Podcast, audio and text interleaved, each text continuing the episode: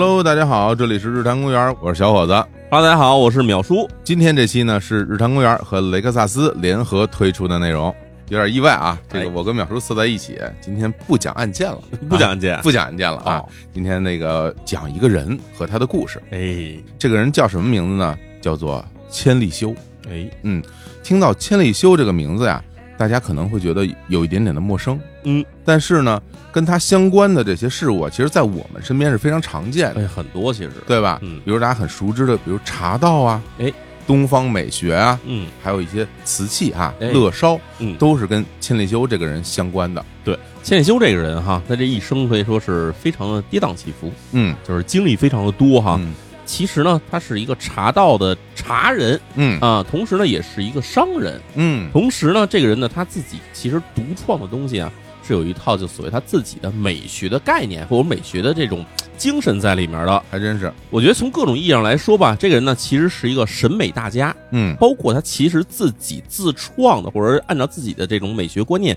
去制造出来，或者说创造出来的很多东西，嗯其实也体现出了一种我们可以称之为叫匠人精神的东西。是。而且今年二零二二年正好是这个千利休的这个诞辰五百周年，哎，对，他是出生于一五二二年，所以到今天正好是五百年，一位古人了。啊，一位古人了啊。对，然后但是他这个，因为我之前去日本旅游的时候，嗯，比如宇治那边嗯嗯。有那种喝茶的店，哎，对，有一个非常著名的品牌叫做茶千利，对，也跟他是有一些关系的。嗯，那今天呢，就邀请淼叔啊，嗯。给我们好好讲讲千利休这个人的生平和他的一些故事，哎，好吧？那我们从最开始讲起吧，行就是他是一个什么样出身的人？哎，这千利休这名字哈，首先说来，这大家觉得日本人名字一般不都是四个字儿、五个字儿吗？嗯，为什么是仨字儿的名字？对他到底姓什么呀？他其实姓田中。啊，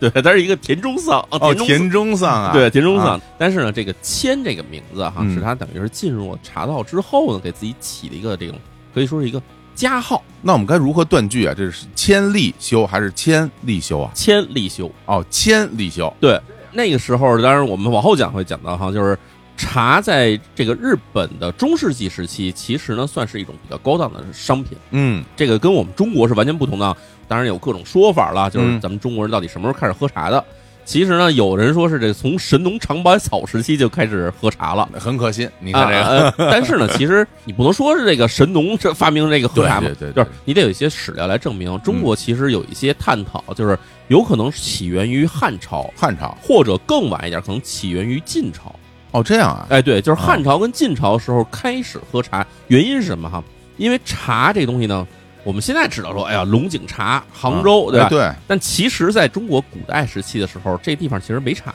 嗯就是我们现在喝到的茶，其实大部分是来源于什么地方呢？来源于这个云贵川地区。哦云贵川地区当时是有很多种野生的茶的，啊，对，而且那个当地的这种原住民啊，其实他们是发明出这种喝茶的这种方式，嗯但是跟我们现在喝茶方式也不太一样。以前是把茶拿来天然发酵，嗯，做成了茶砖、茶饼来喝。现在我们也能见到这种茶。哦，那时候就这样喝哎，那时候的茶砖、茶饼就是把茶采下来凿碎了。哦，凿碎了，然后给它做成饼或者做成砖进行发酵。因为生茶你直接拿来喝的，就是苦涩，嗯不太好喝，所以要经过发酵嗯啊。现在我们这个云贵川地区还有大量的黑茶、对，普洱什么这种东西，其实嗯都是跟这个古代时候传下来的技艺是有关系的。哦，是这么回事。然后到了汉朝或者晋朝时期，就开始有了中原地区的人跟这种西南地区的有更多交流，嗯，包括其实我们知道这个熟知的什么三国时期对呀，七擒孟获，对对，这不也都是在云贵川的地区吗？是你这个诸葛亮是刘备入蜀，对，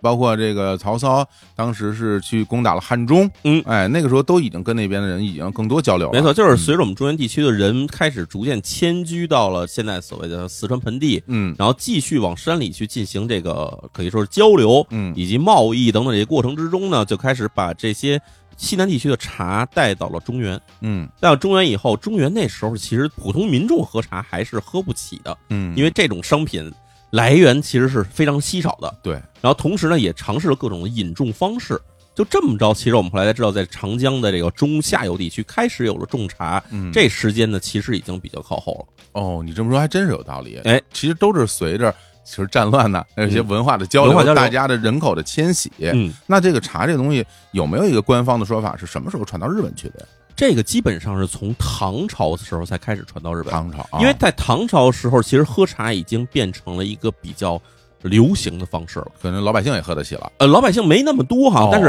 因为唐朝贵族的生活方式是影响力非常大的，对而且唐朝对外的交流其实也是非常多的。在唐朝任官的，嗯还有很多其他国家的人，没错也有日本的，而且当时其实丝绸之路也好，来到中土大唐这边去进行交易的商人也很多。啊，日本呢，包括这时候这朝鲜半岛什么，其实那时候跟中国交流也是明显增多了。是的还有什么遣唐使啊、遣隋使，开始多了以后，就开始有在中国留学的日本的贵族和日本的僧侣，嗯，把茶带回了日本。哦，好，那个差不多公元可能也就是七世纪、八世纪时候开始，嗯，才开始有人把这个茶引种到日本。所以在日本来说，他要想喝茶，除了从中国进口茶叶以外，那在本土产茶呢，其实产量也非常少。嗯，所以直到中世纪，就我们说千里修什么时候期的人，已经十六世纪了。嗯，那个时候在日本的茶产量还是很少的，嗯所以也只有这种贵族公卿阶层才能喝得起茶。哇，那从那时候开始引入，一直到这一五几几年，都过了好几百年啊，好几百年是吧？唐朝八百多年、九百年的啊，嗯对，对对，所以你刚才提到这宇治，宇治，宇治的地方呢，其实是产茶的。对你知道茶这种东西呢，假如是这个生产地不好，比如日照过强，或者是过于干旱，或者是空气不够潮湿等等方式，你其实种出茶都没法喝都。得住在那个山坡上，山坡 对？啊，然后反正就是日本的比较有名的产茶地区，嗯宇治就是山城地区哈，嗯这地方是一个产茶的地方。嗯，还有哪儿呢？还有九州，九州哎，九州呢有一些地区，就是福冈附近的时候有一些这种产茶的。哦，然后到了近代时期，是不是说可能是到了这个以我们这边看的话，也就是差不多四五百年之内的这时间，嗯就是明清一代时期呢，才开始在这静冈地区开始有种茶的。哦，静冈种的那么晚啊？静冈种茶时间特别晚，哦，因为大家如果是看那日本很多茶都是什么静冈茶，感觉是特别的品牌式的这种嗯东西哈。对，所以其实你要这么来看的话呢，九州地区和京都、宇治这附近地区呢，其实更多的是因为那会儿跟中国的贸易、嗯，经济文化政治中心嘛，所以肯定在这边种茶。那九州其实一直跟中国的经济贸易往来其实是非常多的，对这边也种茶。嗯那这个日本其实几大茶的这种产区哈，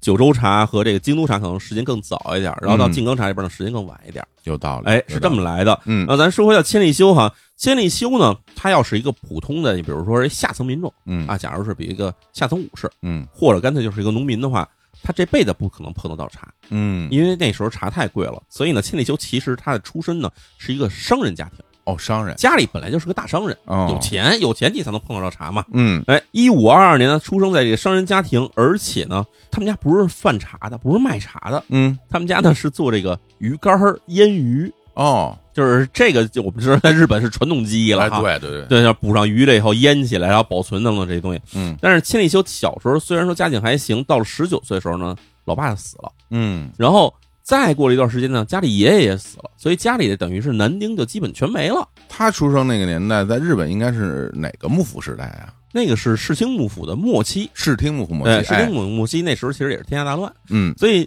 千利休小时候可以说是过得并不是非常顺利。嗯就这样呢，差不多在这他父亲死之前的时候，十七岁左右的时候呢，开始接触到茶道，嗯然后就开始在茶道这行业里面呢开始拜师，嗯，就是去追一些这种老师傅嘛，去跟人学。因为茶道这东西呢，其实那时候从中国传到日本，它本身就是一种贵族文化。贵族文化我们知道，其实有一种问题什么呢？它要讲究很多的这种跟茶这本身相关之外的很多东西是要讲究的。哦，比如说你要喝茶的话，你需要穿什么样的衣服，你需要用什么样的东西，需要在什么样的地方喝茶，然后可能之前你还要进行一些什么文艺表演之类的。就是你知道这个上古时期或者中古时期的这种很多贵族文化，包括日本，包括中国，其实都有这种就是相当于礼节式的东西存在。对对对对对，对，所以千里修呢，最开始是要跟着师傅，他跟着一个师傅，名字叫什么呢？叫做吴野少欧。嗯哎，吴野少欧这个人我们不用介绍太多，但是我们说吴野少欧的师傅是谁？是村田珠光。哦，村田珠光这个人在日本是被称为叫茶仙的一个人，就是说他其实是在日本开拓了一整套喝茶的这种礼仪的这种东西，因为他不是自己独创哈，嗯他其实是把中国的那些礼仪拿过来在日本这边落地。所以呢，这个春田珠光最开始他是想要去学中国那种饮茶方式。嗯那时候我们知道，中国其实呢那时候已经就是度过了一个盛唐时期，后来进入宋朝时期，然后到了元朝，所以种种的礼节上变化以及这种风俗上变化，其实都有了大量的这种调整。一定那时候村田珠光呢就开始他研习的这些历史啊，他发现我们要是去一味的仿古，一味去追求重现唐朝人喝茶的时候那些方式呢，其实相对来说呢是有点困难的，嗯，而且是不太现实的。唐朝人用的东西，在他村田珠光那时期的时候，已经基本剩不了什么东西了。对，就是器物方面，你就很难去重现了。对，嗯而且呢，这个我们也知道，人类的审美其实是不在变化的。对，一个朝代一个朝代，甚至几十年几十年，审美是不断的变化的。所以唐朝时期那些审美，可能到日本这时代的时候，已经不是主流审美了，嗯甚至可能在中国大陆都已不是主流审美了。啊，是的，那这时候怎么办呢？这个村田珠光就认为，那我们应该去寻找一种更有意义、更有内涵的美。嗯，这是他就提出了一个这种概念，叫什么呢？叫做这个差的美。差哎，啊就是瓦逼，这日语词叫瓦逼。就是一个单立人一个窄的那个字对，他说，差的美，差的美是什么意思呢？就是说让这个东西它尽管外表看起来不是那么的光鲜亮丽，不是那种外面镶着宝石、包着黄金、嗯，华丽的华丽的美，嗯而是什么呢？而是那种保守的美，是一种陈旧的美哦啊。他提出这个概念，就是说器物不在于华美，而在于内涵。他把这种概念呢引入到他当时的那种自己研习的那种茶道里面，就是喝茶也不在于这东西到底，比如说我们知道日本那时候其实喝的是抹茶，嗯啊，中国其实是宋朝时期也是喝，对那时候不叫抹茶，叫点茶，对，之前也都是把它研磨了那种，研制磨成沫以后，嗯然后拿一种茶筅这个东西呢去打这个茶水，然后起沫。茶筅就是那小刷子哈，哎对小刷子小刷子，对，在宋朝时候，在中国哈，嗯那时候甚至有斗茶。斗茶是什么呢？什么意思？拿那个茶叶磨成粉，变成那个茶粉以后，然后再冲进热水，然后再拿一个茶筅，就是小刷子哈，击打这个茶汤，嗯，然后这个起沫，嗯然后斗茶呢，就是看谁的沫起的多。哇，哦，真逗啊！拿这比试是吧？拿这个比，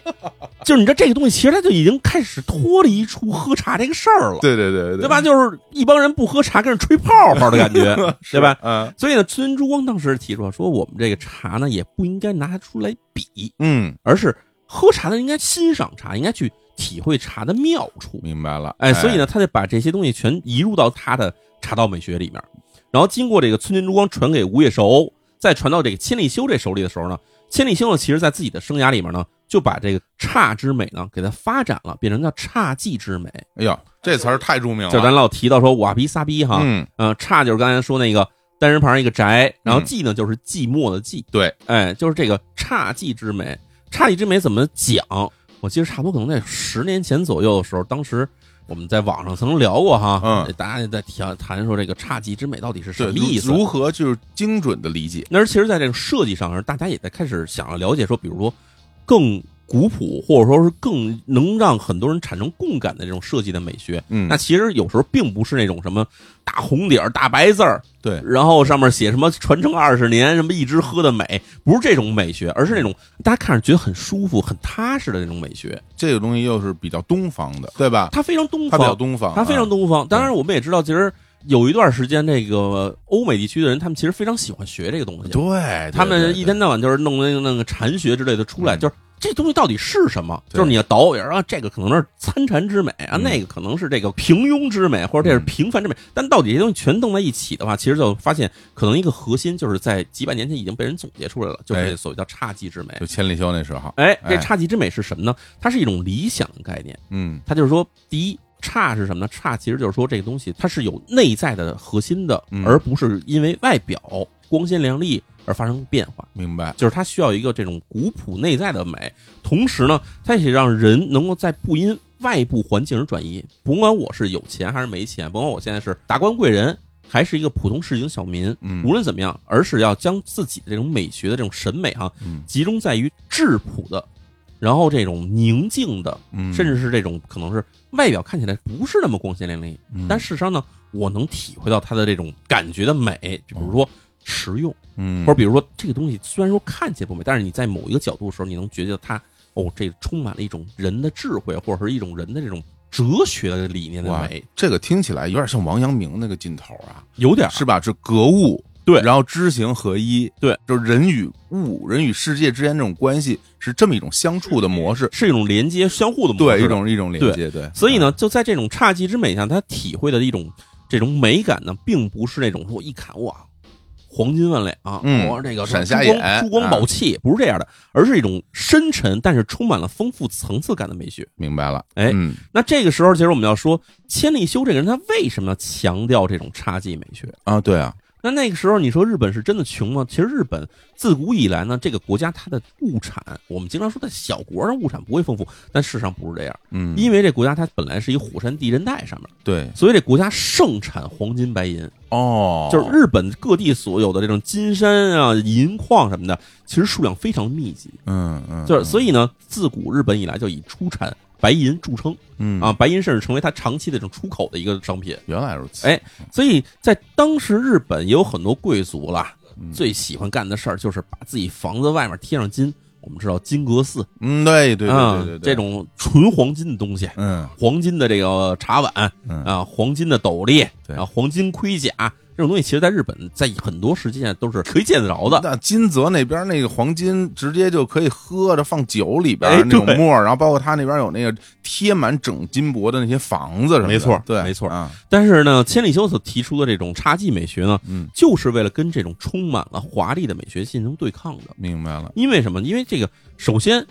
千里修所生活的时代是我们知道，是日本叫做战国时代。嗯啊，战国时代那就是基本的天下兵荒马乱，前后时间长达一百五十多年时间，就是一直在日本处于这种战乱之中。那一百五十多年时间里面，我们算人，假如是二十年一代的话，那基本有七八代人都是生活在这种战乱的时代里面。那这无形之中就会对人的这种精神上或者灵魂上的一种感悟会发生一种变化，对对吧？你要生活在这种太平盛世，你在唐朝生活好几百年的这种盛世里面出生的话，你会觉得啊，天下本应该如此。嗯但是，假如一天到晚你不是听这边征兵征走了几个村的这个村民，然后大家打仗全死了，要不就是那边繁荣富贵的一一家人，突然几年之内就全让人兵败，人全给杀了，等等这些事，你听多了以后呢，这人啊难免就会对这种事态啊产生一种叫无常之感。的确的确，因为你整天眼见着这些变化非常突然，嗯你可能家里原来挺有钱的，然后忽然之间一把火就给你烧了，哎，对，你之前穿的非常华贵，然后你拿着一堆特别华贵的衣服和的金子，你都换不来一口饭吃。哎，所以这个时候你会去思考，我拥有的这些东西，哪些到底才是真正有意义的、对有价值的？而且我和这个世界的关系到底是一种什么关系？我如何去掌握自己的命运？没错。而且你看，我们现代人会想一些这种更现代的这种概念，嗯，但是在古代时期的人呢，其实他更痛苦的一点是什么呢？就是人生下来，我是为了受这些苦的吗？嗯是为了遭受这些变故的吗？是是是，哎，那时候其实非常流行的一种宗教是什么呢？就是禅宗。禅宗，嗯哎，因为禅宗其实代表的是说，人只要通过修行，然后通过顿悟，你就可以超脱于这种苦难的世间了。嗯那么这个思想当时其实是影响了很多人的，甭管日本是贵族也好，还是武士阶层也好，还是普通的平凡民众也好，其实那时候很多人信仰的，要不就是佛教，嗯，佛教那时候基本就是禅宗为主嘛，嗯到后来才有了什么净土宗派什么这东西。啊对，就是修来世和修今生的区别。哎，这就是今生我悟还是来世我悟。对对但是无论如何呢，就是想脱离苦难。对，所以在这种概念之下，人们其实对于这种所谓身外之物的追求的这种理念，已经渐渐变得就是倦怠了，嗯，对吧？嗯我追求那么多黄金有什么用？这边军队一来，嘎叽，我这边可能就直接家产就全没了。对，我要那些东西有什么用？所以呢，千里修那时候他也是小时候经历了这些事情以后，他开始感悟到说，哎呀，诸行无常，胜者必衰啊！嗯啊这其实都嗯是佛教里的这种话嘛。对诸行无常意思就是说，你世界上没有任何事情是永恒不变的，对，永远都会变化。那胜者必衰就是说，你现在兴盛，但是你总有一天你会衰落。嗯那在这样的时候呢，你就会留下一种感觉，就是我只能从自己正常日常生活中的一些平凡跟质朴之中，去寻找到真实的美感。哦，因为世界的这些繁华一旦落去之后，我其实回到的可能还是这个又阴暗又没有那么大空间的这么一个屋子。在这里面的时候，我还能不能去寻找美感呢？我假如找不到美感的话，我找不到那种产生生活下勇气的东西的话，那我可能这个人就变得浑浑噩噩。嗯这种美感其实等于是埋藏的更深，但是一旦挖掘出来以后呢，你其实要比其他人的理解要更强。聚焦于身边的细节。没错，嗯，嗯所以这样呢，千里修就开始舍弃掉那些豪华的那种就是以前日本什么大茶会，嗯好几百人坐在一块儿，月下喝茶，或者是花下饮茶，嗯打着大红伞，大家一块儿享受这种所谓的太平盛世。但事实上，大家知道太平盛世根本那时候还没来，你所营造出来只是片刻假象。所以，于是千里星呢就提出说，把这些豪华大型茶会就全我不用嗯啊，我要自己建一个喝茶地方呢，我不要那种是一下能做个好几十人那种大屋子。我其实只需要里面只有这个四张榻榻米大小的一间小屋子就够了，我四叠啊，哎，甚至不到四叠，它其实用的是三叠半。三叠半，哎，哎，然后就这么点小的屋子里面，我把它那个屋子呢设计在什么地方？设在这种杂草丛生的院子里面。嗯这院子我根本不经过修剪，不像我们现在一想说，哎呀，日式庭院，嗯，那我得弄一个池子养这个锦鲤，然后得弄那种枯山水。枯山水，哎，那其实千里修他所倡导的东西是这些东西我全不要，因为这东西全是你刻意营造的。嗯嗯，它不是自然的美，它也不是古朴的美，它甚至不是那种所谓的我们说平凡跟质朴的美。嗯平凡质朴的美需要东西，其实不需要你眼前有这种摆的那么整整齐齐的这些东西，这些都不需要。而且那种东西啊，如果按照说他所谓的这种盛极必衰这种心情去嗯看待，其实是很悲凉的。没错，因为你处于在那种非常繁盛的景观当中，嗯你就会去想它，一旦某一天它不醒了，哎，那你如何面对这个世界呢？你所圈养的，甭管你是养的那些珍禽美兽，嗯，还是这种什么锦鲤，一池子锦鲤，有一天你无权无势了，对，这些东西都会什么都不是了。都都不会跟你再留下点儿，就全没了。而那长满杂草的庭院，那个是自然，它一直会那样。它永远会那样，对你有钱没钱都是那样，是有权势没有权势，它对你来说，你只是走进了一个日常可见的一个有杂草的院子里面。对，它在里面搭一个小茶室呢，而且这个门设计也特别有意思。大家可能有一些了解的人，然后知道心理修所设计的茶室哈，第一，它是一个四面基本都没有窗户的这么一小屋子，只有一扇小窗户。哦然后这门呢，正常我们想日本那种门，就是横着咔一拉开是两个那种纸扇门，后对吧？特别啊大的那种，不是，它就设计一个那种小的，只有一半高的那种木门。哦，然后这个人呢，要上挺身叠肚子，就是呃这么直直的走进去，走不进去，他必须得弯腰，然后钻过一个那种像是这种我们以前说不好听的，像小狗洞似的那么东西，到咱俩腰部这么高的一门，你必须钻进去才行。他钻进去的意义是什么呢？他就是说，甭管你到底是天皇身边的要人，还是什么这种大贵族，还是说你只是我们这边一个身边一个邻居，嗯，你到这门的时候呢，大家都是一样的。哦，啊，你有没有侍卫？然后你身边带着二十多侍卫，到到这儿以后，你也只是一个人钻进来，哦，哦，明白了。哎呀，但是大家都是一样的。哇，这个进了这屋子以后，大家就没有什么可有区别之分了。是屋里为什么没有窗户呢？就是只有一扇小窗户，没有大窗户呢，不是那种带着大水晶灯的那种地方呢。嗯就是你穿的再华贵、再漂亮，进了屋一片昏暗，谁也看不到你，根本没有用。这就是千里修自己的这种哲学吧。嗯，对，意思是对对，我们来喝茶，喝茶的时候，你就要忘掉你自己是一个什么外面领着千军万马，还是什么家有万贯家财，这些人跟你没关系。你到这屋里来喝茶来，那就是我是主人，我招待你这个客人，咱们在这儿喝的就是一碗茶，嗯，剩下什么事情你都不要想，也不要待见，待见也没有用。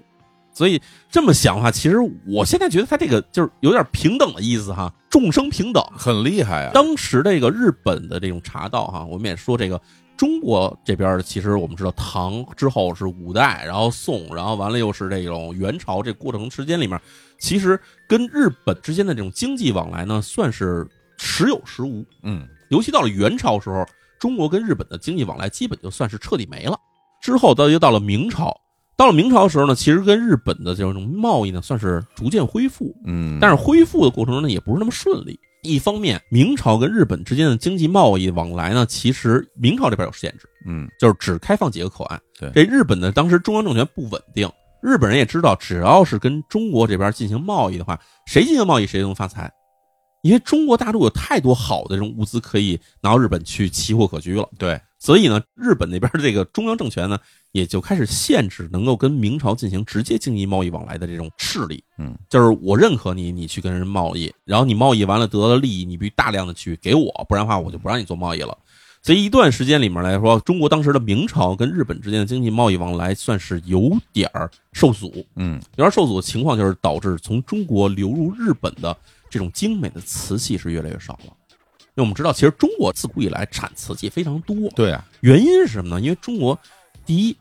有好的材质嗯，啊，我们知道这个陶瓷器为什么叫陶瓷器，其实是分为陶器跟瓷器的。对的，那陶器跟瓷器其实有一个很主要的区别哈，就是烧制温度不同。嗯。陶器的烧制温度相对来说偏低，可能最高的也就到一千一百多度，这就是这水平了。那瓷器呢，它烧制温度呢，一般在一千一百五十度，甚至更往上到一千二百度都可以烧。嗯那为什么要区别出这温度来呢？是因为我们知道陶跟瓷，我们一说都是从土烧出来的东西，但是土跟土不一样，有的土你烧到七八百度可能就烧不下去了，它就烧完之后化了。对，那有的土呢，好一点的土，粘土啊，高粘土嗯，烧到了一千度还扛得住，烧到了一千一百度呢，再弄出来以后碎了。嗯，脆了。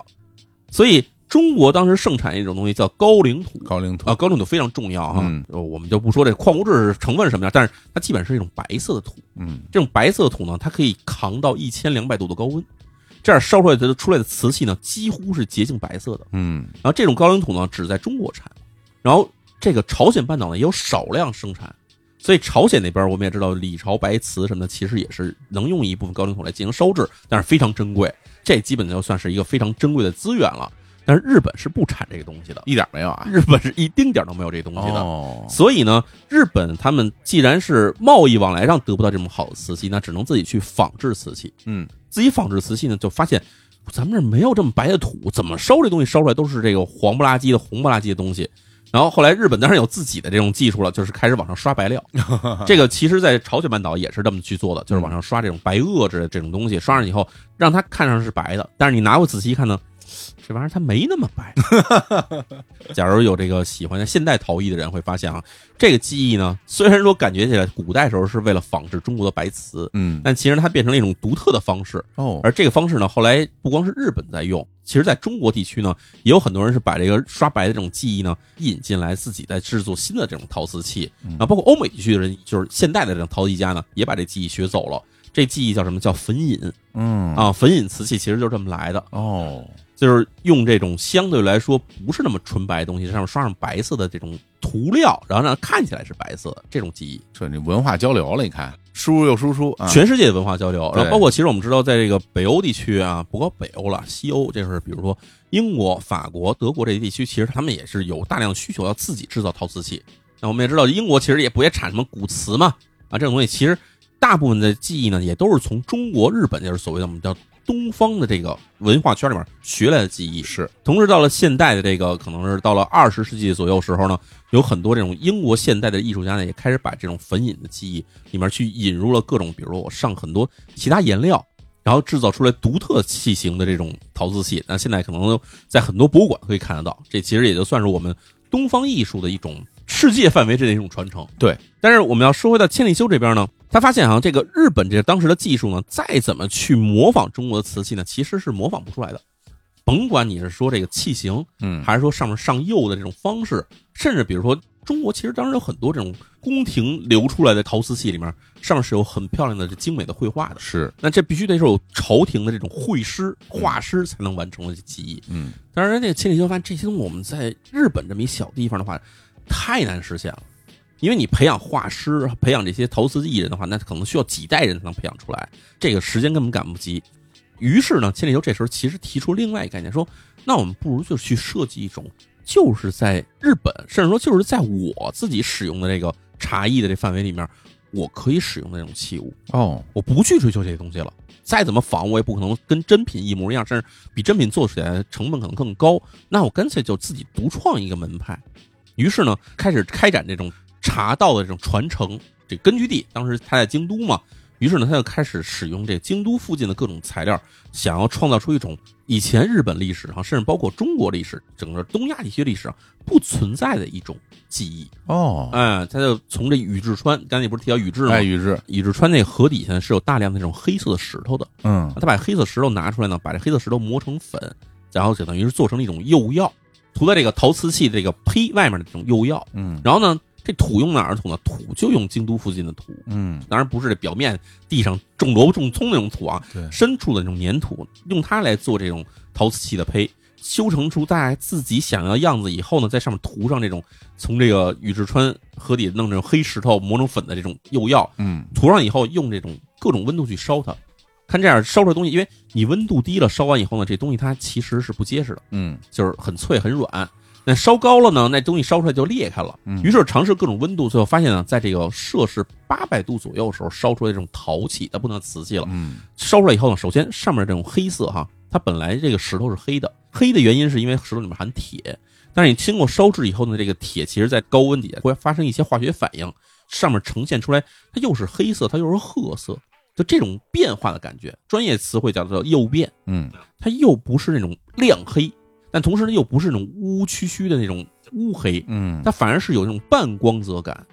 半光泽感加上这种像黑又像褐色的底色，你这么一个东西烧出来以后呢，它其实有一种独特的美感。哦，这种美感就是你知道它是个新的东西，但看起来它又有点偏旧，同时上面那些花纹，因为上面那种色泽看起来呢，它又不是那种崭新的上面闪亮光那种感觉哈。你仔细观察它的话，有时候你从上面看出一些似有似无的这种纹样来。嗯甚至你能让你想起一些可能跟这个纹样很相似的一些事情来。它这种东西就是烧出来以后呢，开始千里球自己推广，他把起一个名字叫做乐烧。乐烧，这个乐呢，其实就是快乐的乐。当时在日语里意思，这乐呢其实就是随便的意思，放松的烧。哦，是这个意思啊，所以这东西其实就是一个随意制作出来的一个让人觉得还不错的东西。哦，嗯，所以这乐烧这个东西呢，就变成了千利休倡导开始推广出来的一种陶器的品类。我说这个可真是有两下子，这属于自己创造了一个新产品啊，没错，而且他这个东西做出来以后呢，他也跟咱自己之前所倡导的那种美学的概念是相符的。对对对，因为天牛以前就不喜欢那种哇大红大绿嗯啊这种东西，我不喜欢，大金大银我也不喜欢，我就想要那种低调的、深沉的，嗯。然后甚至说是保守的这种东西。嗯。那这种东西其实我假如能够自己造出来的话，那就非常的满意了。嗯嗯，于是这个东西呢，就开始在了日本的茶道里面，甚至说可能在不光日本茶道了，就是在喝茶的这个范围里面呢，就变成了一种很常见的一种东西。嗯。就你现在想的话，可能这个技艺是不一样的，但是我们现在无论是在国内喝茶，还是你说去什么这种日本旅行上，你看到这喝茶的时候，嗯，我们很少有那种大金杯的喝茶，对我们用的东西基本都是深色的，对，大部分是无论你是西式这种茶杯还是茶碗，大部分颜色其实，当然我们中国其实是有一套白瓷的东西是一直保留下来的，对，但除此之外，你用的东西，你看我们想到这个紫砂壶，嗯，紫砂壶我们很少见到说那外面刷上大金漆的紫砂壶，对对，对基本没有。你要是看见，你会觉得这人是个暴发户，哎，对吧？就是要那种古朴的感觉。嗯而且我们也知道，中国其实我们吃紫砂壶的时候喜欢养壶，对，需要上上面把它那个最开始出厂时候那种贼光给它洗掉，嗯，然后慢慢能焕发出一种柔和的光芒。而且还有一些茶垢啊，哎，对，就是让它有这种柔和的感觉。是，就这个东西，包括其实现在有很多这朋友喝这种功夫茶啊，这应该是从福建、广东那边流行过来的功夫茶。功夫茶喜欢弄那个茶宠，茶宠，哎，哎。茶宠基本上也是要用茶水去浇它，对，然后呢，让它逐渐上面能展生出一种柔和的光芒。对，它得是旧的，对。它不能是新的，它不能拿过来还然后倍儿白，对，这玩意儿肯定不好。它得是乌的，然后它不能是亮的，对。而且它不能是特别均匀的，不能是均匀的，对吧？它这就得有那种波痕变感。化，对，所以这东西其实，在乐烧创造出来的时候呢，其实已经基本上融入到了茶文化里面了。哇，这真的是一种审美的概念了。对我有点后悔，应该把我们家那个乐烧茶碗拿过来给活动看看。好啊，回头录完我去你们家看就是了。就是这个 东西为什么乐烧这东西讲这么多呢？是因为我当时学过这个东西，哦，就是我去学这东西怎么做。嗯我们以前想这个茶碗怎么着也得是一个这种转的那玩意儿，给弄出一个均匀的圆的东西，然后给削到一边齐一边高吧。嗯，乐烧茶碗不是这么做的，乐烧茶碗是用手捏出来的，纯捏，用手纯捏，哦捏出一大致形状以后，然后拿那个小刮子这种东西呢，一点一点给它往下切，切到一个薄厚程度合适，然后这重量也合适这么一东西呢，这东西其实就是你的做出的成品。所以它做出来的东西并不是非常规则的，它有一定的规则可循，但它不是完全的均匀规则的那种这个形状。嗯，它甚至左面跟右面、正面跟反面这些东西，其实可能都对不上。有的物件我看上面还会有一些刻意留的，类似于手印儿一样的那种，对那种形状，对啊，对，这其实都是为了你在用这个东西的时候呢。假如你是自己做的，自己用，那可能乐趣很高。但假如不是你自己做的，你在用这东西的时候，你也能体会到，哦，这东西它不是那种呃流水线记下来的东西。所以这个就是所谓的乐呀，哎，对不对？对这就是随意嘛，自然随意，想怎么弄怎么弄。没错嗯，所以追求这种自然的东西，我相信，其实，在我们我们不说那种离我们太远的茶文化哈，我们就说，在我们这种东方的饮茶文化里面，基本上追求的是什么呢？第一就是自然，自然呀，就是自然。然后呢，第二其实什么呢？就是享受这个茶。嗯当然，我们现在也不排除啊，有一些现在这个我们去一些什么茶会，或者说那种茶楼里面一去，人家都是在那面谈大生意的。但是我们想象的那种理想的那种喝茶的环境是什么呢？是一帮朋友，嗯是一帮哥们儿在一块儿的时候呢，我们今儿不喝酒，喝茶。嗯在一块儿咱聊的东西呢，也都是平和的东西。那喝茶基本上，哎，这个茶不错，好茶，但是也不会去揪。哎呦，这个茶我跟你说，这是哪棵参哪棵树，我怎么怎么怎么摘回来的，就这一棵古树啊，不会讲究这东西。基本上就是这个茶能够让大家满意，喝就行。谈的内容能够让大家满意，然后这些器物你在这搁的时候一点都不让你觉得它突兀，这东西基本就是一个理想的喝茶的环境了。对，所以这个概念其实我相信哈，对于东方人来说，这东西是共通的，嗯。并不是说千里修他发明了这个乐烧，所以他就变成了东方喝茶的这种概念或者这种哲学的理念的源头，并不是，他只是悟出这东西，然后他制作出这种东西正好符合了这个概念。是是，这是东方人一贯以来的生活态度。没错，所以很多东西，我觉得其实从这种饮茶，包括其实很多其他文化里面，嗯包括比如我们制作东西的这种文化，就是嗯。所谓叫什么匠人文化也好，或者说还比如说我们看书法、绘画，嗯，其实追求是什么？追求写意，对，就是不要求这个形式完全一模一样，所谓 意能通嗯啊，这个东西就非常重要。是。不过你刚刚讲啊，比如千里修自己去研究这种东西，但我想他其实应该在最初的时候也要去跟老师去学吧。就比如说烧东西这个手艺，嗯，就像你一样，你不跟人学，你肯定是一点都不会，对吧？对他之前是跟谁去学这种东西？他呢，其实他的茶道上面师傅是吴越寿欧，咱之前介绍过。然后你要想做出一件好东西，前提就是你得先懂这东西到底哪儿好，这说的对，对吧？对，你说是一好东西，你得知道它好啊。对啊，对，我我现在说，我有我跟你说，我要画一幅世界名画，嗯但是你现在对审美有基本的概念，同时你得知道怎么出来东西是好的，你才能去做出一个好东西来。对不然你上来就做，你找一师傅，师傅跟摔胚，你就摔胚，啊，师傅在这揉泥，你就揉泥，真做出来东西，你只能千方百计去模仿师傅。假如这师傅的审美不好，那你也就完了，你做的东西基本就是大陆货。所以要想做出好东西，第一步就先得知道什么样叫好，不是说人家教给你，你自己能悟出来什么样叫美，什么叫好。对，咱们讲几个小故事哈，好啊，好，哎，嗯这个千里修师傅呢，吴越少欧啊，其实当时收这千里修的时候呢，他收了好多徒弟。嗯吴越少欧这个人，他虽然是个茶道大家大师哈，他说他也是个商人，所以呢，他也是带了很多小徒弟，同时呢，他也要观察这帮徒弟到底谁适合去学茶。明白，因为有的人可能学半天，可能就是哎呀，我学会怎么倒水，怎么烧水了，嗯，这个茶嘎叽一沏啊，行，能喝了就得了，没感觉，呃，没有感觉，没有这个对这里面追求那种概念，嗯于是呢，吴越少欧呢就开始观察这些小徒弟。有一天啊，这个千里修轮到他去做值日嗯啊，做值日其实是什么呢？就是让他去扫这个庭院。哦，家里这个吴越少欧自己有一个挺好的一院子啊，当然这个大院子里面呃有一些树，然后还有一些各种摆设。然后千里修那时候还是个小年轻儿，个二十出头，去扫地，扫了半天。千里修把这些地方全扫的是一尘不染，扫的干干净净，所有地方都收拾的挺好。这时候呢，吴越少欧来看看，说再看这小徒弟的这个手脚麻利不麻利，干的怎么样吗？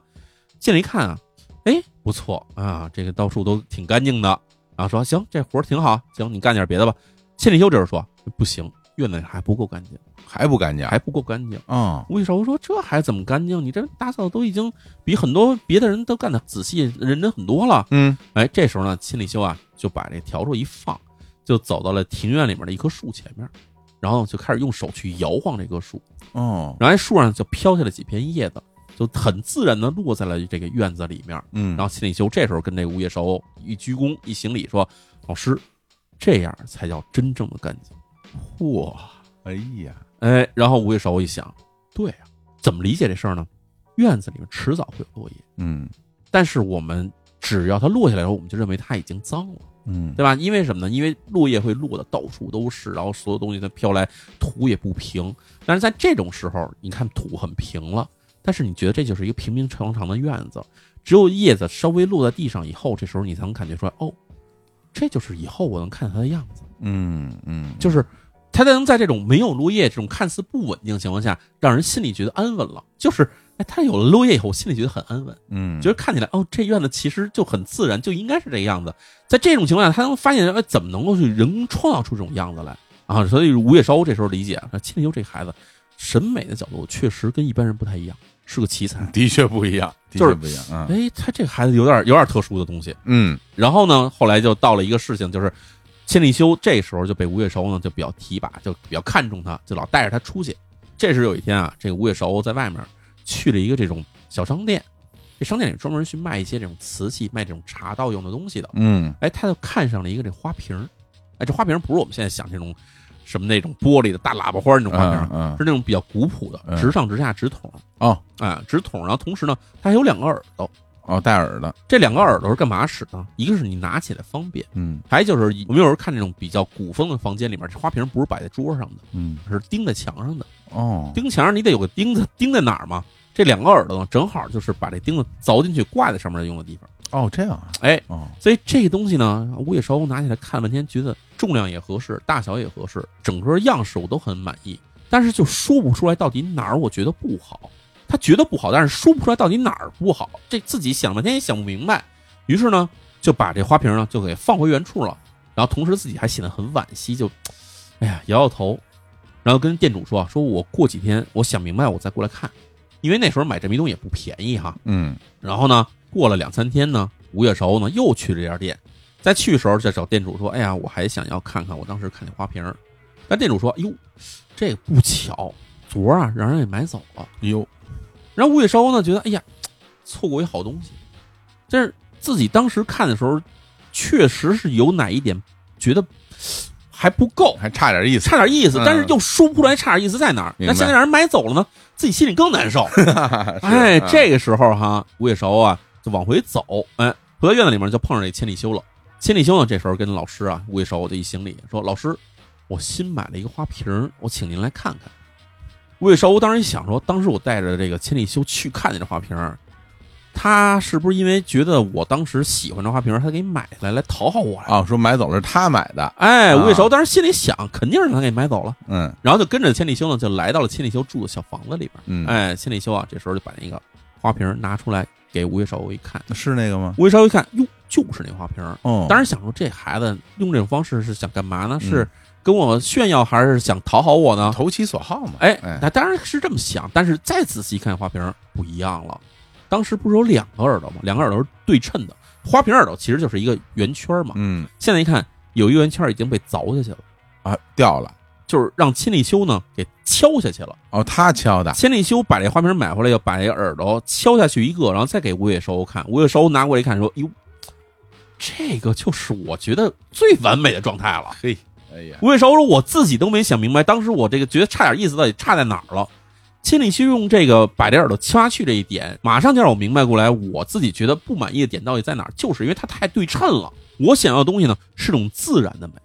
而不是这种完全对称的美。嗯，千里修用这种方式给敲掉一个耳朵，那这样我看起来觉得这东西就是完美的。我这个维纳斯了，这是吧？哎，啊这这这刚才有点有点共通，有点就是大家这种审美哈是有一些共通性的哈。对。嗯然后吴月韶呢，就因为这事儿呢，开始想自己其实，在茶道研习上面呢，其实有一个误区，嗯，就是什么呢？以前一直在追求一种所谓叫极致的完美状态。呃，对，完美，就是我们现在其实也会说啊，我完美主义者，完美主义者，我一切都要追求极致的完美。嗯那极致完美其实有一个问题，就是你追求到最后，你只能是筋疲力尽。嗯因为世事无绝对，什么事儿都不可能是完美的。所以，你假如有这个概念在头脑里面，你再去追求完美的时候，基本就是缘木求鱼，就是徒劳无功的。是你容易陷入执念，容易陷入到追求完美这件事儿的过程本身，嗯，可能会忽略到最终的这个东西。没错，就是追着追着，其实这东西可能已经变味儿了。对，所以我也稍微通过这事儿，我发现，然后原来我在茶道的路上呢，其实也走了弯路。嗯，这是我徒弟教会我的，就是这个事情，你与其去追求这种极致的完美，嗯你不如从一种自然而老旧状态里面呢，去细细品味。可以说，千里修在这时候他的这个美学上面这种概念，基本上已经跟他后来的这种哲学已经是几乎是一致的状态了。是是是嗯，嗯所以之后呢，吴月烧呢就认为说千里修呢已经是出师了，嗯已经可以成为大家了。就这样呢，千里修开始独自踏上追求自己的美学那条路上。嗯在这条路上，其实千里修还是碰上过很多故事哈。这个里面呢，就千里修成名之后呢，哎，自己呢开了这种茶室啊，嗯开始请一些朋友来喝茶，同时呢，也向外面推广自己的这种理念。嗯所以逐渐呢，千里修的这种所谓名号嘛，以及他这种哲学呢，就开始被很多这种上层阶级的人发现了。嗯而因为我们知道，日本其实古代时候商人那个阶层算是相对来说比较低的，嗯虽然有钱，但是呢没有什么社会地位。就这样呢，得到了一些贵族的赏识。有些贵族赏识以后呢，这很多身边的人呢开始觉得，哟，千里修以后要飞黄腾达了。于是很多人啊想办法去巴结他，讨好他。哎，就这样呢，很多人请他，哎，千里修老师来我们家教教茶道，我呢已经名声在外了，哎，就开始请回家来。嗯那这个其实从千里修这种茶道里面呢，还有一个精神非常有意思。嗯这个东西其实我相信很多人在其他地方也听过这词哈，叫嗯一期一会。哇这太著名了，哎，一期一会直面来意义来解释这事儿，一期指的是什么呢？嗯这一期其实是一个借代词，嗯，最开始的意思其实指的是花期。花期，哎，就是花儿从小花骨朵儿嗯到开到败，这叫一期。哦这指代什么呢？指代人的一辈子。哦，还不是一年，是一辈子，是一辈子一生啊，就是一生，就是你这个花从无到有到消失，这过程基本就像人的一生是一样的。嗯嗯所以呢，这一期指的是一生，一会就指的是一次的面会。哦也就是说，就是一期一会这个意思，直接意义上来说的话，就是一辈子的见这么一次面。嗯所以它真正意蕴含的这种深意，或者后半句意思是什么呢？就是因为我们把这个每次的相见都当成是这辈子的唯一一次的机会去见面，嗯所以就要去更加珍视这次见面。嗯，那怎么去珍视呢？就是用自己全心全意的真挚的情感去对待对方。还真是，同时，日语里面还有一个词呢，叫做 omotenashi。嗯 omotenashi 呢，直译好像查是有各种日文词典，怎么解释呢？说是招待哦啊，就是我招待你。嗯但这词呢，我们要发现词源词根，它这东西不是这意思，啊，什么哎，意思？不是意思。这东西什么呢？omotenashi 其实分成两个词，一个是 omote，一个是 nashi。嗯 omote 是什么意思呢？大家要懂日语的会知道，它写成表，表面的表。表面的表啊，对 nashi 其实就是没有。没有，为什么这么说？就是因为我们现在也会有这样，就是当着人面的时候呢，你会做出一个面子来，哦，表象是什么样的？比如我商务场合跟人喝酒去，嗯谈事儿去，表面是这个样子，但是其实内里可能并不是我说的我真实的话，嗯嗯，或者内里内心我并不会对对对方去表达。t e n a s i 这个词其实联系起来就是我把外表东西全舍弃掉，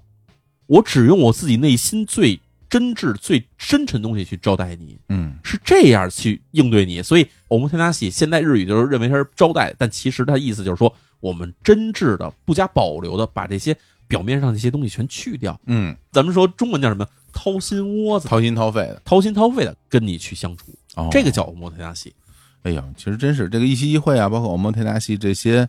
这些语言啊，其实源自于茶道，但是其实对于我们现在的后世的社会，包括我们的生活都有很大影响，嗯。对吧？就是我也想到，就是我们今天的这个赞助的品牌雷克萨斯，它一直以来也是秉承着以心制诚，他们也讲究这个 omotenashi 嗯。的这种待客之道啊，就体现在他们无论是产品啊还是服务啊，都始终关注人的感受，在细节处呢体现自己的用心，传递有温度的这种豪华感。哎，其实它根源上就是这个一期一会和欧蒙天纳西的这种精神。是的。说这个一期一会相关的故事哈，嗯其实，在千里修身上呢有很多体现。嗯有一个事情，这个大家提一下，说什么呢？是一个叫做赏花茶会的故事。这讲到日本当时的一个权倾朝野的一个贵族哈，嗯名字叫丰臣秀吉。嚯，丰臣秀吉呢，他其实是从一介农民慢慢熬熬到了日本最高统治者的位置上。对他其实算是一个日本在中世纪来说呢，算是一个奇迹。对啊，就是跨越了各种阶层，最后熬到了这个天下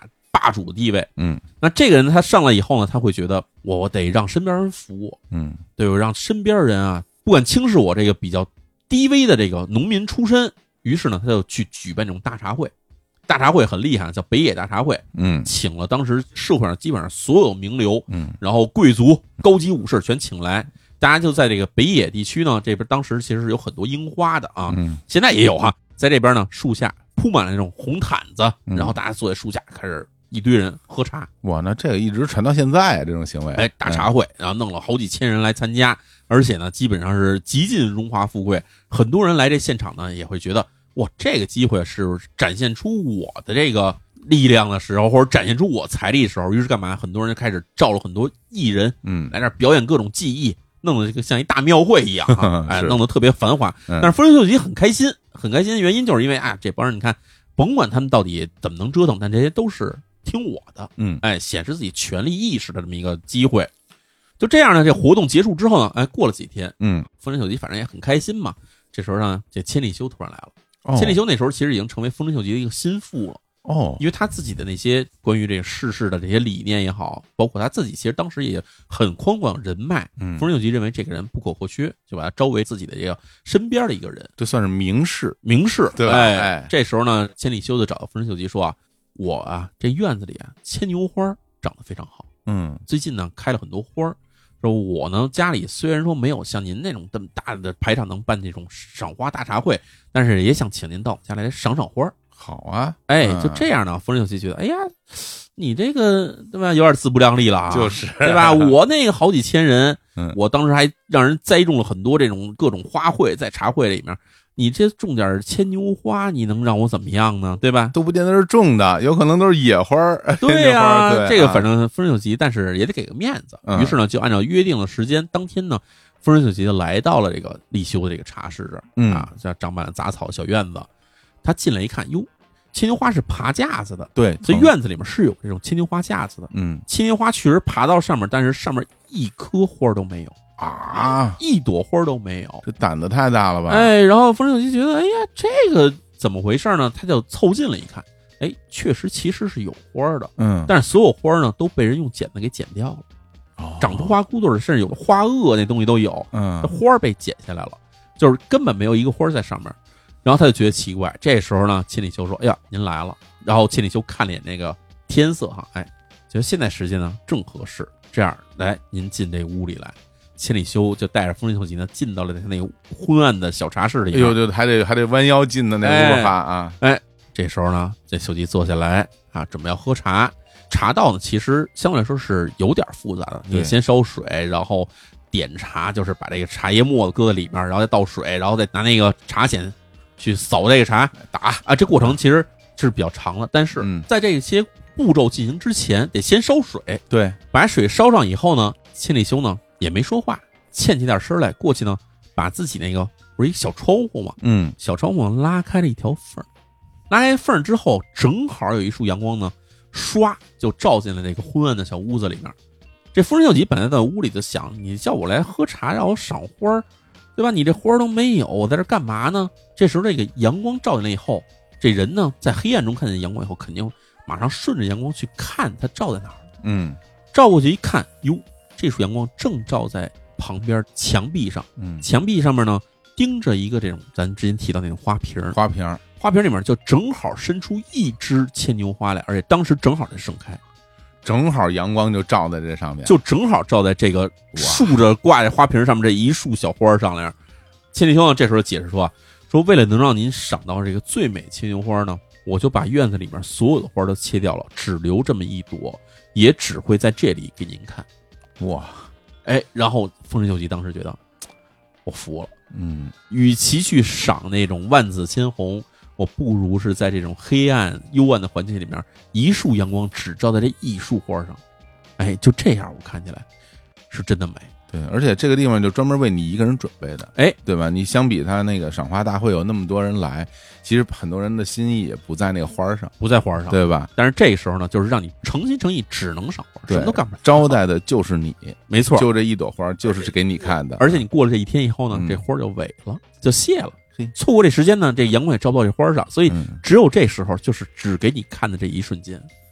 你别说这千里修这人，的确是有点与众不同的东西，有点厉害的，是有点厉害，有点厉害，有点厉害。嗯这个关于千里修的小故事其实很多，哦因为什么呢？这个人首先他在当时算是社会名流，嗯就是不光是一本书啊，很多本当时的书呢，包括后世有一些书呢，把这些故事都一一的记载下来了。哦，这些都是书上写的，哎，当成这不是民间传说，吧不是民间传说，当成这一一种是什么名人的故事。嗯还有呢，就是其实主要写的并不是千里修，写的可能是其他的这种贵族，但是呢，把它相关的一些故事也写下来了。嗯，所以等于是很多后世的研究者呢，就可以从各种的书籍中呢，去发现这千里修的影子的存在。哦这样，我觉得还有一个很有意思的故事啊，这讲的就是这个叫做水盆与红梅的故事。嗯，你讲讲，这个是咱们又得说这个丰臣秀吉哈，还是他？哎，这丰臣秀吉这个人哈，他跟这千里修的这种审美观念其实是有点算是背道而驰的。嗯，他喜欢大金大银，华丽的，哎，喜欢华丽的。嗯以前呢，这个跟千里修相处的模式呢，就是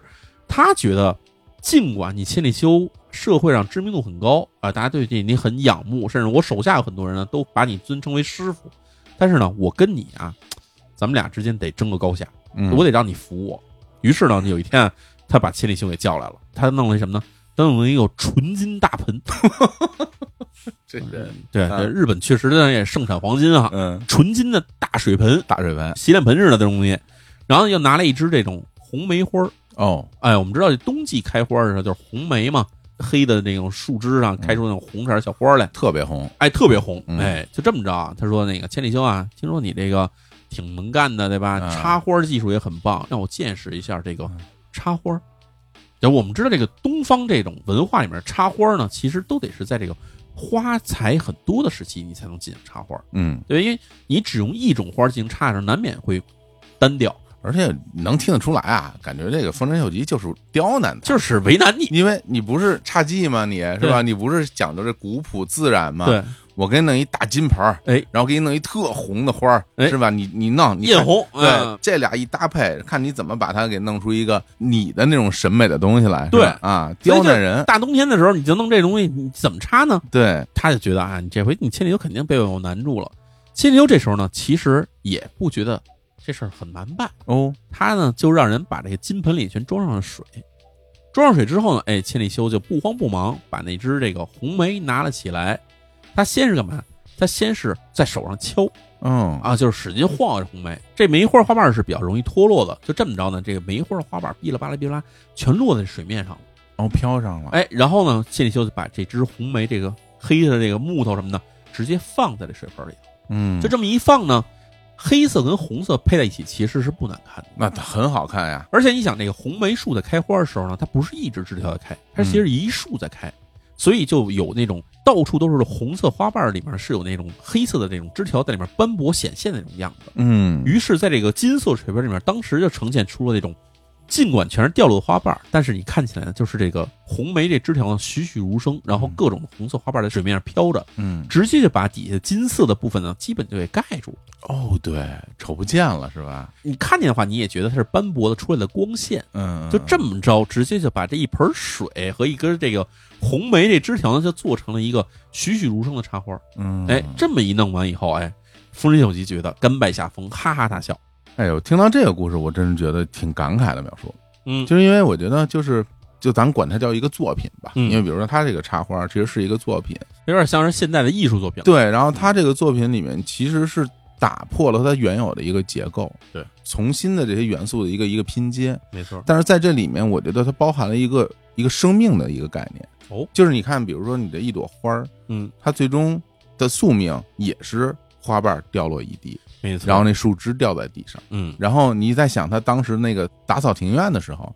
他也是去摇了摇那些树叶，让树叶落在下面，嗯那个是一个自然的一种状态。对，那这个花儿其实它也是一种自然的一种回归。没错。对，它在这种水还有那种盆儿，把这东西往里一放，它其实是呈现了一种非常自然回归的那种很质朴的那样一个状态，嗯，而且就是它并没有说。跟秀吉去较劲，说你这弄一金的，我我不给你弄，嗯我说怎么样？其实他也有办法去以他的视角来看世界。其实我觉得这里面展现的是他自己个人内心是怎么来看待世界与生命之间的这种关系，是这么回事儿。对吧？对，对，我觉得这也是这些故事为什么能够流传这么长时间的一个原因。然后包括他自己的个人这种精神，你包括他去做茶道也好，去做陶器是吧？嗯这乐烧也好，从某种意义上来讲，我们大家可能会把他去想给千里修这个人去分个类，嗯，就比如说他是一个艺术家，嗯，还是一个美学家，嗯对，那还是一个匠人。嗯，其实他身上有很多很复杂的这些标签儿。对，他那其实是综合在他自己一个身上的一种体现吧。就说到关于匠人这件事儿，因为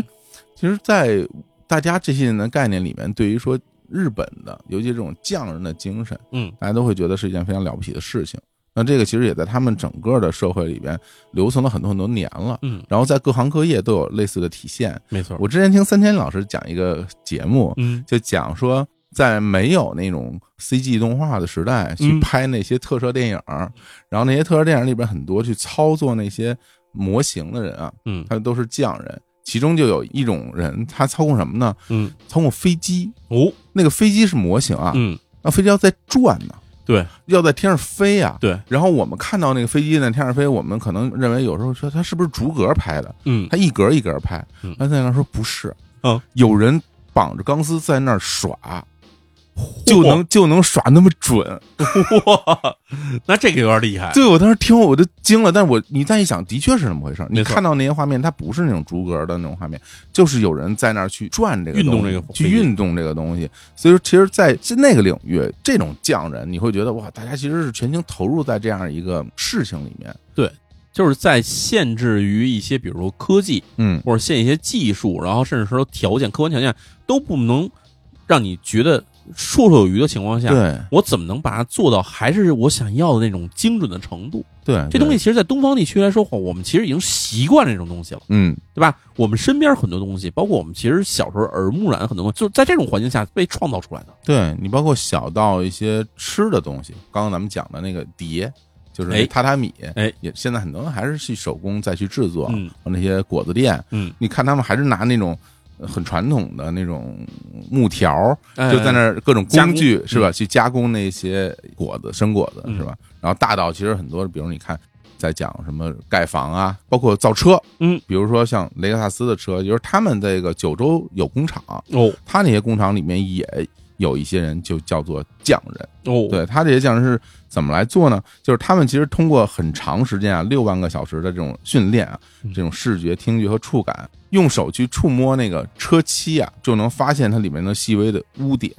然后用耳朵去听，就能听出来发动机转动到底是不是正常。嗯嗯嗯，对，所以说其实这个里边，汽车工业是一个现代工业，但它里边还有很多人的参与的。对，因为我们其实也知道，现代工业其实是有这种加工精度的存在嗯的，而且通过组装也好，就所有这些东西都是，无论是你通过人还是通过机器人去进行，但其实里面都会有一定的误差。对，对，所以在里面的话，通过人那种更细微的察觉方式，然后去发现它里面的一些误差，然后去给它消除掉。嗯，这其实真的是一种很精妙的一种技术了。对，所以就是也是要把你自己做的每一件事儿，你无论是什么，然后包括汽车，你把它当做一个你自己的作品，嗯，通过那些你自己的记忆嗯与先进的技术这种协作，才能把里面的这种意境啊和生命力啊，就传递给大家，就我们大家是能感受得到的。我觉得是这这样。对，前两天我跟淼叔啊嗯。也应邀去试驾了一下这个雷克萨斯的这个新款的这个汽车，哎，LS 系列，啊。嗯，有之前说心里话，我在特别早以前就曾经去雷克萨斯的四 S 店去看过他们的车。哦，你看过？那个时候我为什么要去看？嗯。其实我必须要承认啊，那个时候我买不起，雷克萨斯确实有点贵对我买不起，嗯，对，但是我很喜欢，嗯。所以在我当时买我第一辆车的时候，我就去他店里去看了看，然后我就感觉哇，这些车第一感觉就是真好看，嗯。整个它的那个。你远远一看就知道是他的车的造型，对对吧？然后呢，过了这么多年，我这回再去试驾这车，去的那那家四 S 店还是我当年去的那家嘿，啊，就是我当时进入，所以我感觉哇，这地儿我真的很熟，我来过一次，对，嗯那那个时候，当他们把车给我的时候，我就哇，我说这个 LS 五百 H，哎，我说这个这是我们这样人能开的吗？不是，为什么这么讲？大家就看那车卖多少钱啊？我真觉得就很贵的嗯一一款车，但是我坐进去之后，就感觉哇，你把车门一关上，嗯，那种隔音的感觉、安静的感觉，就一下就马上你就能体会得到，确实，因为它那个店其实是挨着那个环路的，很吵的，对旁边是精密路，对，然后我呢，你外面好多车来车往，但是你门一关，啪一下，你感觉里面就特别特别安静。其实这也是雷克萨斯非常著名的一个它的工艺吧，我觉得嗯。是。因为那么多车能把车做到这么安静的程度呢，可能他们还是算是非常厉害的一一个品牌。嗯然后你等到真的开起来之后，整个那个在路面上的那个路噪啊。胎噪啊，环境噪音什么的，隔绝的也非常的清晰，就没有，几乎就是没有没，有。确实，它那嗯种各种的噪音在车里面几乎是体会不到的。而且那车挺大的，对，空间挺大，挺长的，而且就是你，但是开起来感觉并没有说我在开一辆特别大的车的那种感受，对，就觉得还驾驶还挺自如的，而且就是很舒适。不同的车它有不同的那种调教方式嘛，对吧？对对对它有它的行驶风格，对，它也可以选择很多的这种驾驶模式啊，舒适的什么运动、节能各种方式。我就用最普通的就 normal 和 comfortable 那种模式在开，你就感觉就是就很舒适，它没有那种什么急加速，呜一下咱们推背感什么啊，这种，没有那种感觉起来非常的就是外放那种感觉。对，它不是这种所谓的特别运动型的，其实也符合我对雷克萨斯这个品牌做车的一贯的这种感受吧，就是以舒适为主。这次这车，我觉得一大特点嗯就是里边那些内饰啊，真的 就感觉挺挺豪华，挺豪华，挺豪华挺厉害的，因为里面在那个车门那个侧面。哎其实是有那个著名的，就是咱们叫江户切子，哎，对是吧？这个东西秒叔应该比较了解啊。对对对嗯。日本当时呢是有几种切子的，嗯啊，以前有一种非常有名的叫萨摩切子，萨摩切然后后来呢是有这个江户切子。这江户切子呢，其实成型时间是在江户时代末期。哦，江户切子产生的原因啊，其实有几个哈。第一呢，就是当时这个切子就是玻璃嘛，对，这玻璃制品啊，当时因为缺乏我们很多现在这种玻璃的加工工艺，所以你玻璃做出来以后呢，很难进行装饰，嗯就是要不就是大平板玻璃，要不你就吹一个这个玻璃杯子、玻璃瓶子出来，嗯它上面没法去施加任何的这种相对来说稳固的装饰，比如说嗯我在里面画个画。我们中国其实有什么呢？就是在那个鼻烟壶里面，内化，在里面进行内画，对这很细的功了啊。对，但是呢，有一缺点就是什么呢？你不能画在外头，嗯你画在外头，到时候洗吧洗吧磨吧磨吧就就没了。嗯嗯然后，所以当时日本发明出来一种技术，就是什么？就是在这种白色玻璃外面呢，再附上一层有色玻璃，比如红色的啊，嗯或者蓝色、绿色这种有色玻璃，然后把这有色玻璃呢，给它用这种雕刻方式给它刻下去一部分，对，露出底下透明的这种颜色来。本来是这种纯色或者无透明的玻璃上面，可以出现一些花纹嗯啊，这其实是萨摩切子的这种最开始的工艺。嗯但是到了这个江户的这个切子发展的时候呢，但发现原先的萨摩切子啊，在外面覆盖的这种颜色的这种玻璃呢太厚了。嗯太厚以后，你切完以后颜色其实是有点不透光的，颜色很深，不好看。于是把外面覆盖这种彩色玻璃的这种镀膜哈，给做的非常薄。同时，切工和这打磨工艺呢，也是进行了这种更深的这种研究以后呢，能够切出更加复杂的这种图案来。嗯，就这么着产生出了这种江户七子这种技法。是，所以我们有时候看这种以前，假如说你不是这种玻璃的、水晶的嗯啊，水晶其实相对来说呢，雕工会比较好做一点，因为它这个不像玻璃是那么质地那么脆嗯啊，然后呢透光性也会更好。但是玻璃呢，一个透光性比水晶要差，还有就是加工起来呢更难一点儿。所以呢，在当时的这种江户切子的这种技艺啊，可以说是一种非常吃手艺的一种手法，纯手工的，纯手工的。要是你要是弄不好，这东西可能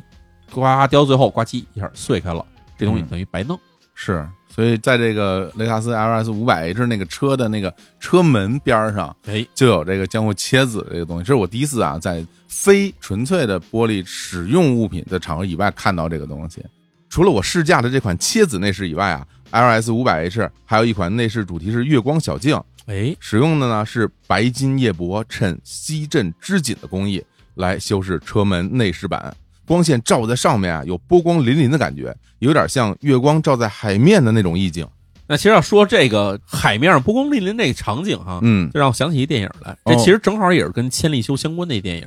哎，前几年还在我们国内还有很多朋友都看过，叫做《寻访千里修》。哦，寻访千里哎修，寻访千里修里面有一个情景什么呢？就是在丰臣秀吉之前一代的这个日本霸主呢，他的名字叫做织田信长。嗯织田信长这个人呢，他是非常喜欢这世界上的这各种可以说珍奇的这种物品，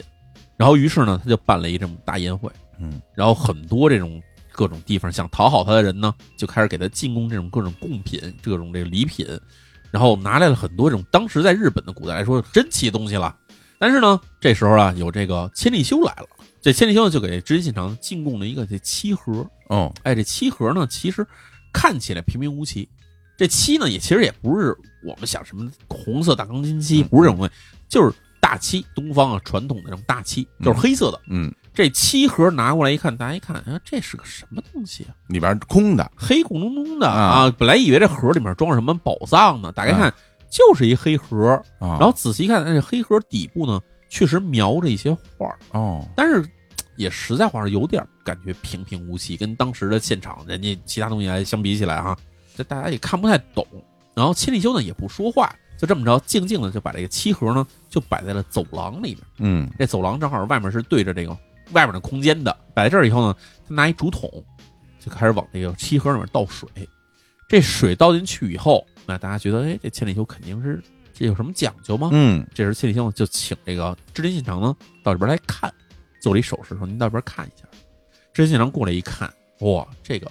马上理解了怎么回事儿，因为什么呢？当天正好是圆月，月圆之夜。然后织田信长走到这走廊这儿一看，哈，原本看见平平无奇的漆盒上面，哎，因为倒进了水，又有这月光的倒映呢。首先，这月亮是在这个漆盒里面，正好能看见黑色的这个漆盒的水面上浮着一个圆月。嗯同时呢，这水呢，因为有这个风吹嘛，所以呢，它这水是波动的，波动又把这个漆盒底下原先画好的这个远山飞鸟啊，一起显得是这个波光灵动。在场的人，无论是织田信长还是这个周围其他围拢过的人，看起来一下就觉得啊，这东西不太一般。嗯，就是没有这个夜晚，没有这个圆月啊，没有漆盒里倒上水，这东西看起来就是普通的。嗯，但是这些元素全叠加在一起，才能变成了一个只有这个地方、这个现场你才能体会出的一个宝物的感觉。哇，照这么一说，嗯那我坐在那车里边，门一关，我这千里修了，我织田信长了，我这 啊，丰臣秀吉了，我也感受到。其实咱们这么讲，因为这个像雷克萨斯这款车里面，类似于这种就是有东方美学的东西是很多的。对对，包括它的那个中控台，它整个那个造型，包括那线条，其实就是得到了那种茶筅它的这个造型的这种影响。因为茶筅哦是后边是平的，然后前面会一个弧形，一个弧形嘛，它那个弧形基本就是这样的，又像茶筅，又像比如古琴嗯啊，咱们这个东方古琴都是类似于这种造型的，然后里边的很多的这种天然的木质的纹理，其实是有这种嗯写意水墨画的那种质感的。嗯，所以整个这一些，我就当时开在路上，我是一种什么感受呢？因为我坐在里面，我把门一关，然后我就开始开，然后那天其实是个下午，对，然后呢，外面呢阳光穿过树叶，嗯。照在整个车里面。嗯，然后本身你跟外界是一种有一种区隔感的，对，因为外面的世界它声音其实并没有很多传到没有传进来没，有传到你的耳朵里，但是阳光在里面，然后树叶那种斑驳、那种晃动也在里面，嗯。然后你看着这些光影，还有整个城市的样貌、行走的人，还有你自己，我觉得其实这个某种程度上，其实是你跟这个世界的一种相处，是的，你就感受到了人与世界与自然的这种相处的这种模式，这种感受的确就是我们这些东方人的一种觉得啊，人与世界相处很舒适的这样一种一种感觉，对，也是这种东方审美一直传承到现在的一种体现啊。那今天咱们讲述这个千里修的故事，就跟大家讲到这儿啊哎。我相信，其实通过这个讲述之后，大家其实对于很多我们日常生活中常见的，但不知道是从有什么来源的这种审美啊、表达呀，包括就一期一会这种话，没错都知道它是从哪儿来的了。对，我觉得其实也有一个很有意思的点哈，就是人对于美学或者对于这种自然的、古朴的这种美学的这种理解，其实并不是由什么人来发明的。嗯，其实我相信这个是在每个人的灵魂之中是共通的一个东西。，对，就是我们追求的是那种让人沉静的、让人舒适的、嗯，让让人觉得自然的那种美。对，那这种美，它其实千里修里面起到作用是什么呢？它把它进行了总结，嗯它把它进行了一种精神上的一种提炼，让你明白说，我假如在一个不是很舒适的环境里面，或者在一个我觉得有点过于的嘈杂或者过于的刻意的环境里面，那我怎么能才能在里面发现美学呢？嗯那其实这东西呢，跟个人的悟性有关系。那可能有的人是一直觉得，我可能很早就已经明白这些东西了，那么我可以用自己方式去营造出来这个让我觉得舒适的空间，或者让让我能在这些并不是非常华美的东西里面，能够发掘出他们真正的美的这种感觉来。但有些人可能并没有这种水平，那怎么办呢？就是利用别人所总结出的这些经验，总结出这种美学的哲学，去理解这种哲学，嗯，从而在自己的生活中呢，能够得到更多的这种乐趣。是，这也是一种内在精神的外在投射。没错，它投射到那些场景中，然后与此同时，去经历过、去感受过那些场景的人，又能感受到这种精神的反馈。然后我觉得这个东西，它才能达成人与人之间的交流，并且实现这种精神与文化的这种传递，这种共通是吧是的，？OK，那我们今天啊，关于千里修的故事就跟大家讲到这儿嗯，啊，跟各位说拜拜。哎，拜拜。